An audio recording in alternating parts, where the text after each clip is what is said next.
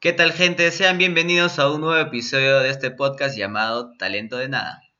El podcast más cambiante que el gabinete de ministros en Perú en el 2020. O sea, o sea, eso quiere decir que vamos a ir cambiando de formato cada capítulo, ¿o cómo? Claro, así es, justamente lo que pasó esta semana, formato nuevo. Formato nuevo. A ver, cuéntanos, ¿cómo va a ser el formato nuevo? Ilústranos. Bien. Este nuevo formato para, para, no sé, porque nos dio la gana de cambiar. Eh, vamos a ir, vamos a ir contando alguna historia, algún hecho que haya sucedido y, y a la vez reaccionando, ¿no? Uno de los dos va a ir leyendo y a la par los dos vamos reaccionando sobre lo que ha pasado y qué tal nos parece, ¿no? Nuestras, nuestra humilde opinión. Nuestra humilde. Claro, sí. Vamos a contar una historia X de cualquier índole, pero esta vez hemos escogido una historia de un criminal, un perverso. Así que si eres un poco sensible, cuidado. De un payaso. De un payaso. Bueno, ¿comenzamos o cómo es la historia? ¿Quieres contar algo de tu vida? No, comienza, comienza, no. Ya comienzo. ya. Vamos a hablar de John Wayne Gacy, el payaso asesino con un cementerio de niños en el garaje. Si eres gente pudiente, garage. Nacido el 17 de marzo de 1942 en Chicago, tuvo una infancia de lo más traumática. Su padre era alcohólico y maltratador, abusaba física y verbalmente de su mujer y de sus hijos. Ah, Ahí está, comenzamos perfecto. Ahí está, Ah. pues ya suficiente, ya no hay más. Se cerró la historia, ya no hay más que Y hablar. por, ya eso, y por eso fue asesino, ya y está. por Bueno, eso- gente. La película más rápida de la historia. Él no iba a ser excepción, lo menospreciaba y golpeaba sin cesar, llamándolo marica o mariposón. Ah, o sea, premio payor, papá del año. Cagó. Ya, a ver, una cosa es que te digan, ¿no? Como que, oye, ya no seas chivo, ¿no? Hazlo. Claro, Pero que sea o- o mariposón. vuélvete hombre, una cosa así, ¿no? Ya, Pero vean, frente. Bueno, y el más cagón de tus amigos te dices. Sí. Esto resultará en algo importante en su historia, ya que las inseguridades del niño con respecto a, su- respecto a su sexualidad comenzaron aquí y fueron aumentando con el paso de los años. También influyeron los abusos sexuales que sufrió con nueve años por parte de un amigo de sus padres y de los que jamás se enteraron. Ah, la lotería se sacó no solo el viejo, también el amigo. Estaba premiado. Por todo lado le caía. John pensó que le culparían de lo ocurrido, de ahí su silencio, el mismo que utilizó cuando sus compañeros de colegio le acosaban, un bullying que le llevó a encerrarse en sí mismo. A todo ello se sumaban sus constantes problemas de salud. Sufría importantes mareos. Esto apuntaba a dos posibles factores. El accidente que tuvo con nueve años al caerse de un columpio y golpearse fuertemente la cabeza, y las fuertes palizas que le daba su padre después de que la U perdía su partido. Bravo, ve su viejo. No, aguantaba puta Ah, que se- A este pata le ha pasado todo, todo lo malo que ha podido pasarle, ¿no? Claro, Su mamá lo maltrataba, le hacían bullying en el cole, ha tenido accidentes al otro Claro, o sea, no, no, no fue un buen comienzo de vida, ¿no? Si te si haces creer de que tu infancia fue mala, bueno, piensa en John Wayne. Entonces todo esto se tradujo en un coágulo en el cerebro que le hacía perder la conciencia momentáneamente y le impedía concentrarse. Sea, esa más, o sea, ya. Aparte que le sacaban la mierda, estaba cagado ya mentalmente. Sin posibilidad de terminar los estudios, John encontró en la política una vía de escape. Se ofreció como candidato del Partido Demócrata en su localidad. Pero de nuevo se topó con la desaprobación del patriarca. No podía soportar que su hijo estuviese en el bando contrario, ya que él era republicano y conservador. Así que John puso tierra de por medio y se desvinculó de la familia. Ah, la mejor decisión que pudo tomar, creo. Pero, pero está bien, este, justo se volvió político, ¿no? Por todo lo- el problema que tuvo en la cabeza. Está bien, sí le iba la, Ah. la carrera. Ah, sí, Sí, entonces, eh, uno de los requisitos es estar cagado Era, el único, era el único rumbo que podía tomar su vida. pues. no podía hacer nada más. A sus 18 años aterrizó en Las Vegas y empezó a trabajar en una funeraria como asistente mortuorio. O sea, ya de la vida le decía, "Ya, mira, te sacamos la mierda desde chiquito. Luego te metemos como político y después si no funcionó te metemos a trabajar con muertos. O sea, ese rumbo ya estaba. O sea, uno se pone a pensar que va a ser de grande. Él ya lo tenía clara ya. Desde un principio. Se pasaba los días rodeado de cadáveres, a los que embalsamaba y preparaba para el funeral. De hecho, su fascinación por la muerte llegó a tal punto que, cuando su jefe no estaba, se colaba en los ataúdes de los más jóvenes para acariciarlos. Ah, Ah, comenzamos fuerte. solo para cuando le entraban los remordimientos, un conflicto interior que atajó regresando a casa. Allí se graduó en una escuela de negocios. Ah, era vivo. Trabajó en una compañía de zapatos y al mudarse a Springfield conoció a su primera esposa, Marilyn Myers. en, 1900, en 1964 contrajeron matrimonio, tuvieron dos hijos y se mudaron a Waterloo, Iowa, donde dirigió varias franquicias de la cadena KFC, propiedad de su suegro. Acá comienza lo bravo, dice. Pero las fantasías homosexuales de John no cesaban. Acá comienza a, salir el mariposón. El Gacy. Ya, después de que tanto su viejo le decía, en algún momento de repente ya no. Ya hasta, hasta el apellido le regaló. Gacy. o sea, ya fácil su viejo de repente. Era el verdadero mariposón, pero ya pero El verdadero Gacy. Claro, no dicen que algunos padres tienen sus ah. sueños frustrados y los quieren sacar con sus hijos. Era Don Gacy y el Gacy Ah, Gacy Jr. Estas se encontraron salidas al unirse a la Cámara Junior de los Estados Unidos de Waterloo. Como miembro reconocido y admirado de su comunidad, John recibió varias distinciones, pero todo era una fachada. Mm, o sea, era, ¿cómo se les dice? Creo bipolares, ¿no? Los que, como Alan García, creo que te muestran una faceta, pero por detrás son otra cosa. Era, era fachada igual que su esposa. Facherito, facherito, fachero. Con el tiempo, esta institución se vio inmersa en actividades relacionadas con las drogas, la prostitución, la pornografía o el intercambio de parejas. Gacy, uno de los más asidos, incluso transformó el sótano de su casa en una especie de club, donde acudían meretrices y adolescentes con ganas de alcohol. Meretrices. Meretrices. Claro, o sea, dentro de todo la finura, al estatus. No, no es prostituta, es meretriz. Gracias a su estatus social, John pudo acceder a menores, hijos de otros socios, a los que convencía para mantener relaciones sexuales. O sea, uno, algo más a su CV, ¿no? Pederasta. Anotó. La primera víctima fue Donald Borges, de 15 años, al que engañó diciendo que le pondría una película triple X. Ah, 15 años. a ver. Claro, ya estamos hablando, a ver, no nos han dicho la, la, fecha, pero más o menos creo que era 1970, por ahí, ¿no? ¿A qué era lo más cercano que podías tener a la pornografía en esa época? ¿Tu revista Playboy? Sí, tu revista. no sé si habría algunas cintas de repente. Claro, a los 15 años más yuca, de repente ahí, ¿no? La curiosidad mató al gato, güey. Tal vez mató algo más. Nada más llegar a su domicilio, Gacy emborrachó a Donald. Puta, o sea, ni siquiera, por lo menos dame un beso, ¿no? De frente me emborracha ya.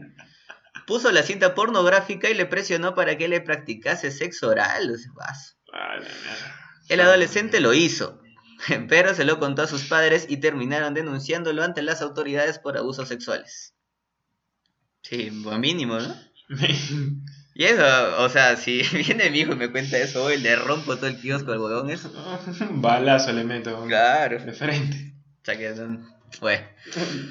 Tras ser detenido y llevado ante un tribunal, John alegó que era víctima de acusaciones falsas, o sea, cara de palo todavía, y de una estrategia para desprestigiarle políticamente. Esto porque el padre de Donald era su rival en la Cámara Junior.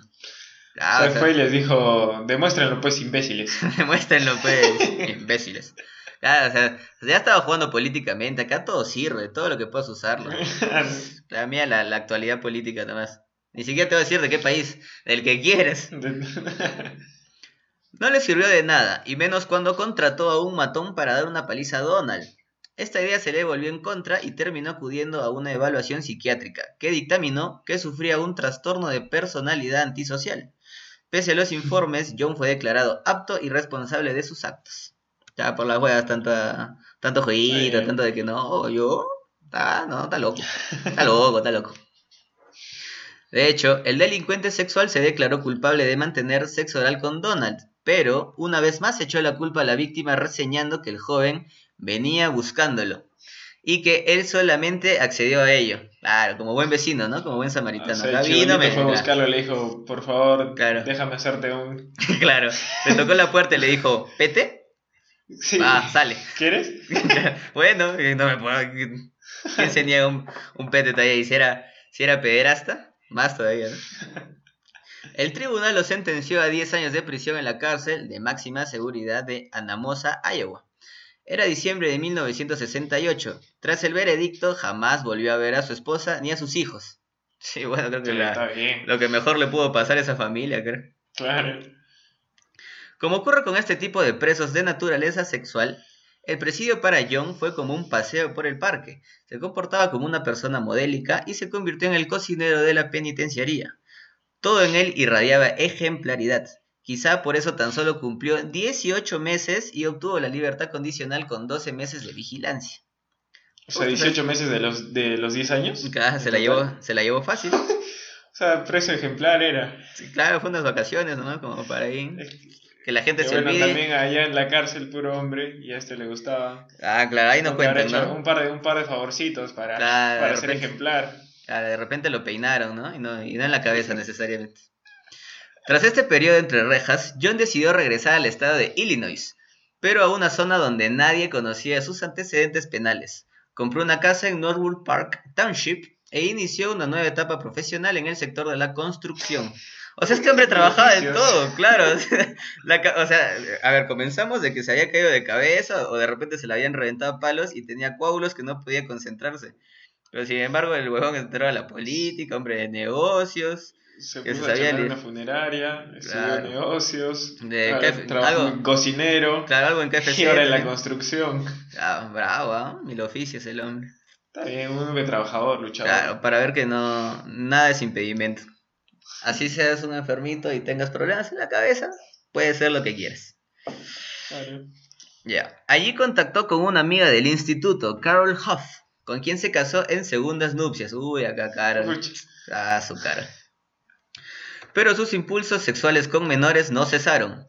Atacó a un adolescente en 1971, quien, pese a denunciarlo, no se presentó ante el juez para ratificar la acusación. Va, denuncias y luego te das para atrás. Cagón. tira la piedra, esconde la mano. Claro, cagón. Así fue como Gacy se volvió a librar de la cárcel y sus oficiales de la condicional se quedaron al margen. Nadie les informó al respecto. Además, sus andanzas sexuales prosiguieron mientras distraía a su comunidad. El depravado inventó una imagen íntegra y honorable disfrazado de Pogo el payaso para actuar ante los niños. o sea, a ver, a ver, dentro de todo hay que decir que el hombre era muy inteligente. ¿eh? Ah, no, sí, o sea, sí la, la, sabía hacer bien, pero no sé, o si la comunidad no sabía por ahí que ya tenía una, un proceso, ¿no? Por, por haber eh, tenido el, este, el incidente con el niño de 15 años y, y, se, se, vuelve payaso, ¿qué lo vas a contratar para la fiesta de tu hijo, pues, no? Claro, pero dijo que se fue a la otra parte de la ciudad, a ver, estamos hablando que puede ser una ciudad grande. Ah, verdad, se fue, ¿no? Claro, y luego se disfraza de repente salía por ahí, ¿no? Abría su canal de YouTube y te decía, bota tu ga. Y de la nada, venían todos los chivolos y lo perseguía.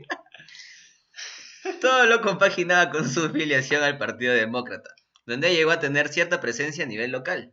Tanto es así que pudo hacerse una fotografía junto a Rosalind Carter, la que fuera primera dama y mujer del presidente de Estados Unidos Jimmy Carter en 1978. Farandulero. Claro, ya sabía, pues, no te digo inteligente, ahí sabía con quién rodearse. Tenía contactos, A quién le pone codo a codo con quién. en la imagen incluso se puede leer la siguiente dedicatoria. Para John Gacy, los mejores deseos. Lo que no sabía la primera dama es que en ese momento su fiel político había asesinado a más de 30 niños. Ah, acá ya tenía el récord, ya, o sea, ¿a qué hora? O sea, no cuenta eso, eran 30 niños. Vamos 30 contando. ya está, ya Rampage. Ya estaba bravo, ya. Uno de los primeros en morir fue Timothy McCoy, de 16 años, que aguardaba en una estación de autobuses. Gacy le convenció para que durmiese en su casa y a la mañana siguiente, creyendo que el joven quería atacarlo con un cuchillo, el cual estaba usando para untar mantequilla en una tostada, le asestó varias puñaladas en el pecho. A ver, a ver, a ver. ¿Cómo crees que te.? A ver, no, ¿Cómo te va a atacar con cuchillo para untar mantequilla? Ya, pero regresando a eso, estamos hablando de que el chico tenía 16 años. Estamos bien, que antes era una época más inocente y todo, pero. O sea, ¿cómo te vas a la casa de un extraño a dormir todavía? A dormir. Te levantas y, desayunas todavía. O sea, no sé, a ver, a mí me ha pasado que me he quedado a dormir en casa ajena y si el, el anfitrión, ¿no? O sea, de la casa no se levanta, yo no salgo, yo no desayuno. Ah, claro, no, te quedas encerrado. Y es un momento incómodo, ¿no? Porque te quedas en tu pata y tú te despiertas antes, no, no sabes qué hacer, te quedas ahí nomás hasta que alguien te diga, Claro, claro, ¿quieres, quieres meterte ahí tu achicadito, quieres comer algo, nada, Cagado hasta ah, que alguien se levante. Y si es domingo, cagaste, peor todavía. Entonces, después de esto le creía que le iban a matar a mantequillas. Un cuchillo de untar, ¿ves? Luego de las puñaladas, Gacy tuvo un orgasmo. Uh. Ver, ver cómo la sangre le salía del cuerpo me excitó, declaró una vez detenido. Tras enterrarlo en el garaje de su casa, continuó con los asesinatos. O sea, era un... Se hizo, continuemos.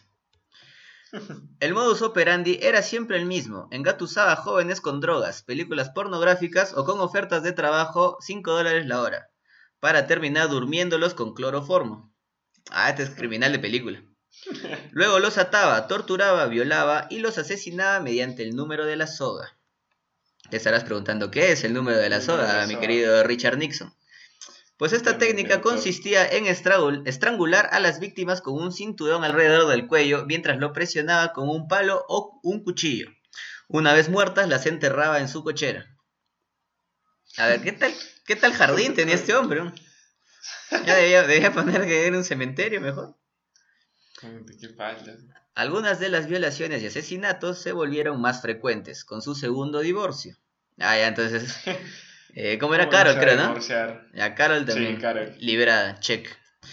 Los últimos, incluso con pocas semanas de diferencia.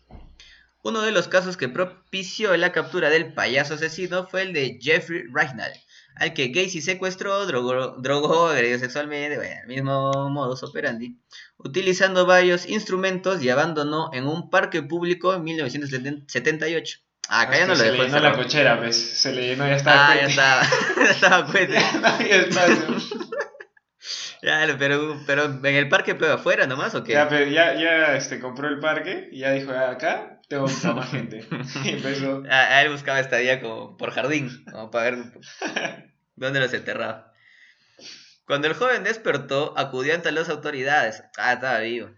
Para denunciar lo ocurrido, pero lo ignoraron. Aquí empezó su propia batalla personal para dar con el culpable. Ragnall, o Rignall, no sé cómo se dirá, localizó el vehículo de Gacy, con el que perpetraba los raptos, y dio aviso a los investigadores. Lo arrestaron y aunque quedó en libertad a la espera del juicio, hombre, o sea, este queda en libertad siempre. ¿Qué tenía? ¿Qué poder tenía de convencimiento? Sí, ya es la tercera, creo. ¿Qué poder de convencimiento tiene como para que lo dejen así nomás? Bueno, la policía lo tenía en el punto de mira, no fue suficiente porque días después el agresor volvió a actuar. Basta, ya ni siquiera se esperaba. ¿Qué, qué policía? O sea, dijo ya tres veces que lo dejas libre, lo tienes en el punto de mira, supuestamente está con libertad condicional y aún así sigue haciendo, y, no, no, o sea, siquiera este, por prevención, algo, ¿no? Sí, yo sabía que, que, antes, o sea, la policía, como si eras prostituta, homosexual o menor de edad, creo que simplemente no te hacían caso. O sea, como que archivaban tu caso y ya, no, como que no, no valía tu testimonio o algo por el estilo. No estoy seguro, creo algo así había escuchado. Entonces puede ser, ¿no? De repente que la misma gente que te acusa no son niños o yo qué sé. Como que no le das mucha. Y, y, y ahora es el rey, ¿no? Si eres prostituta, homosexual o menor de edad, te hacen más caso. Claro, ahora es al revés. Si eres, si eres blanco, heterosexual, de un nivel socioeconómico un poco elevado, que estás trabajando, estudiando, no. Ah, vete, vete. Ah. No eres minoría, no, no se puede hacer nada contigo. Sí, el tiempo cambia, el mundo cambia. Esta vez secuestró a Robert Pist, de 15 años, al que convenció para dejar su empleo en una farmacia y trabajar para él en su empresa de construcción. El muchacho informó a su madre del cambio de planes y jamás regresó. La denuncia por desaparición llevó a los agentes a contactar con las últimas personas que habían hablado con el chico. Una de ellas era John, al que tras interrogarlo se toparon con múltiples incongruencias y un largo historial de antecedentes por corrupción de menores. O sea, ya tienes mil denuncias, tienes sospechas y todo. Métele un poquito de ganas, pero no al caso, por lo menos. Ok, ahí, no, míralo, chequélo un poco más. Bueno, con estas pruebas, la policía registró el domicilio del sospechoso, por fin, y descubrieron multitud de objetos incriminatorios, desde documentos de identidad de los adolescentes desaparecidos, su ropa, sus joyas, hasta esposas y jeringuillas, por no mencionar libros de pederastía. Pederastas. Si lo hubieran hecho un poquito antes, ¿cuántas vidas se hubieran salvado? Claro, mira nomás ahí. Desde documentos de identidad de los adolescentes desaparecidos. Ya tenías todo ahí, o sea, a ver, ¿por qué tiene todas estas? ¿no? un pequeño allanamiento, no, no pasaba nada. Ya, pues no encontrabas, no te encontrabas nada, te ibas claro, es, ¿no? es Estados Unidos y en esa época todavía la policía era dueña de todo.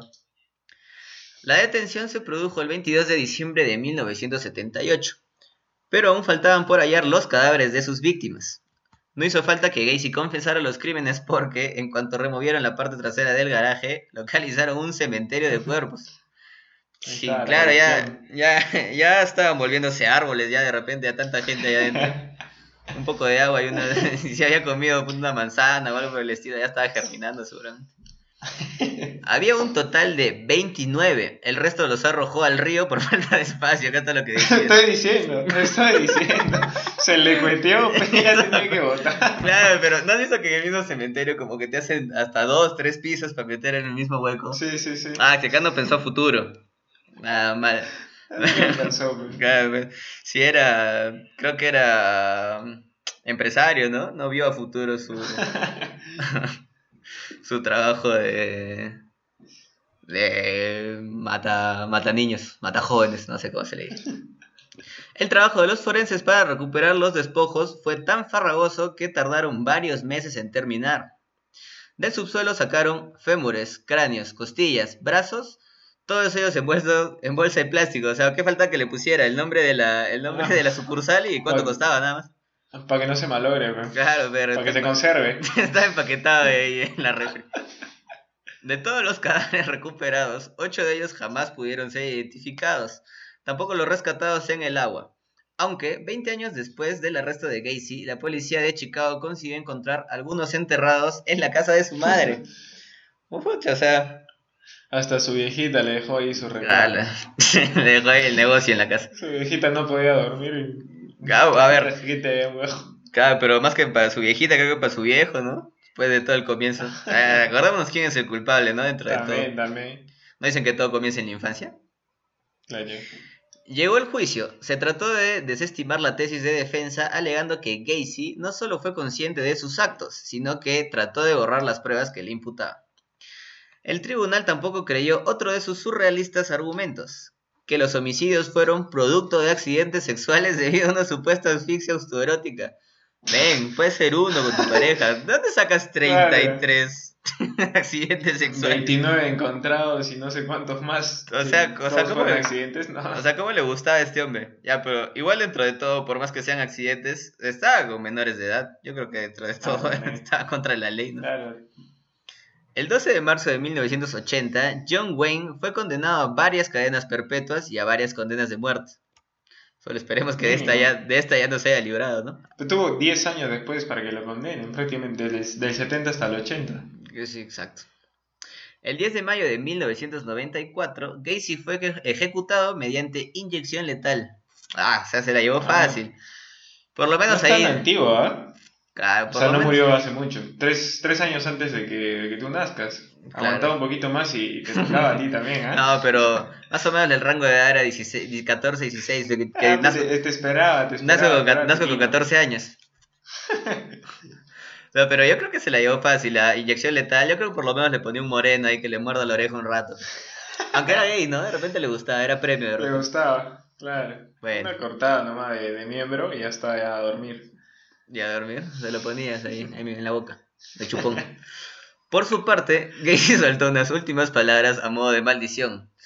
Matarme no hará regresar a ninguna de las víctimas. Bésenme el culo, nunca sabrán dónde están los otros. Ah, su conchudazo también. ¿Se fue como los grandes? Te imagino al, tombo, al policía que está ahí frente para ejecutarlo. Un manazo le meto. Sí, malizo se pone antes de morir. claro, pues nunca, nunca dejó. Ya dijo, ya, ya caí, ya me caigo bien ya. O sea, o sea, y de repente ni siquiera habían más, solo por joder lo dijo. Nunca van a saber, nunca van a saber dónde están los otros.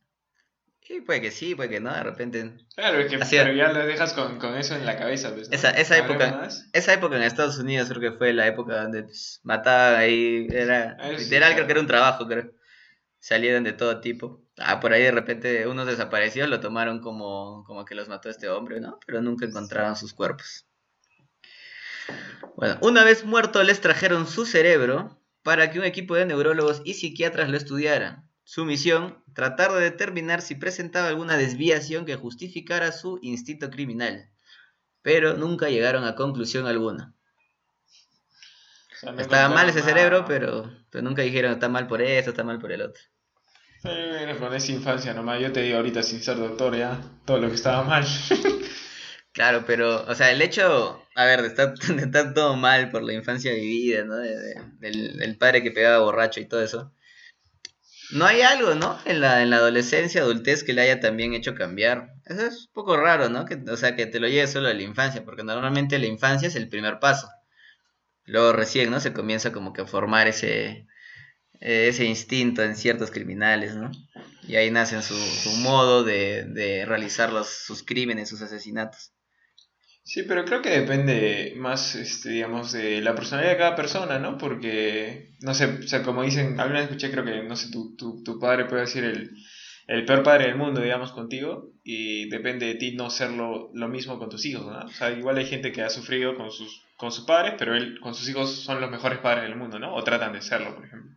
Claro, pero ahí viene como que la disyuntiva, ¿no? Ponte, normalmente dicen que padres gays, ¿no? Por ejemplo, están destinados a que su hijo sea gay. Ya, pero el que es gay supuestamente tuvo sus padres heterosexuales, ¿no? O sea, ¿por qué se volvió gay? O sea, como que o sea, algunos dicen de que no tiene, o sea, que ver la infancia. Puede ser que, sea un impulso. Pero depende, depende de cómo lo tomes tú, cómo lo recibas también. O sea, como dices, ¿no? Naces, si naces pobre, es culpa de tus padres. Si mueres pobre, es culpa tuya, ¿no? O sea, tú puedes siempre cambiar tu, tu destino, ¿no? Claro, es cierto, pero ¿cómo te das cuenta que lo estás haciendo bien, lo estás haciendo mal? Luego vemos, por ejemplo, ahora en estos tiempos, ¿no? En Estados Unidos, por ejemplo, ¿no? Los, los chicos, lo que hablamos el, el, el, podcast pasado, ¿no? De los chicos que les hacían bullying, simplemente entraron a, a agarrar plomo a todos los compañeros. Claro, y creo que en una serie de eventos desencadenan esto, ¿no? No, no, o sea, no estoy justificando ni nada, pero es este, como que, como el patrón, ¿no? Hay gente que ha pasado esto en su infancia o que ha sufrido en el colegio, en la escuela y termina siendo uno de los criminales, ¿no? Claro, yo diría, como te digo, que es un impulso, o sea, es como una patadita, ¿no? Ya tú ves si la, haces. Claro. Yo te digo que me parece, me parece raro, o sea, todo lo que hemos leído de la historia de este hombre, que no haya habido algo más, o sea, algún detonante extra. O sea, a ver, dice que tuvo divorcios, ¿no? Pero si era homosexual, como que pues, igual yo creo que le daba. No creo que le importe. Claro, que algo irrelevante. O sea, digamos, y a partir de los 18 en adelante, como que no le pasaron muchas cosas malas, pero antes yo creo que sí, una vida de mierda. Su viejo le pegaba, le hacían bullying en el cole, no sé qué tenía en la cabeza, yo creo que estaba ya El amigo de padre le, le, rascaba la oreja. Sí, ah, sí, lo violó el amigo de su viejo. Es suficiente, yo creo. ¿ah? Pero ahí te, te, cambias tú mismo, ¿no? Dices que nacer pobre es culpa de tus viejos, pues, morir pobre es su culpa. Claro, ¿por qué no cambias? Pero hay, gente, pero hay gente que nace pobre y muere pobre porque no quiere cambiar, no quiere hacer nada en su vida. Entonces, la... ¿cuál es tu conclusión entonces? Mi conclusión es que... ¿A te chequear? Que nos sigan en Instagram. Vamos, a, ver, que... vamos a dar consejos psicológicos. Depende de cada persona, ¿no? O sea, no, no siempre tu infancia, por muy buena o muy mala que sea, va, va, a definir lo que va a ser tú en un futuro, ¿no? Depende de cada uno ver lo que quiere hacer con su vida.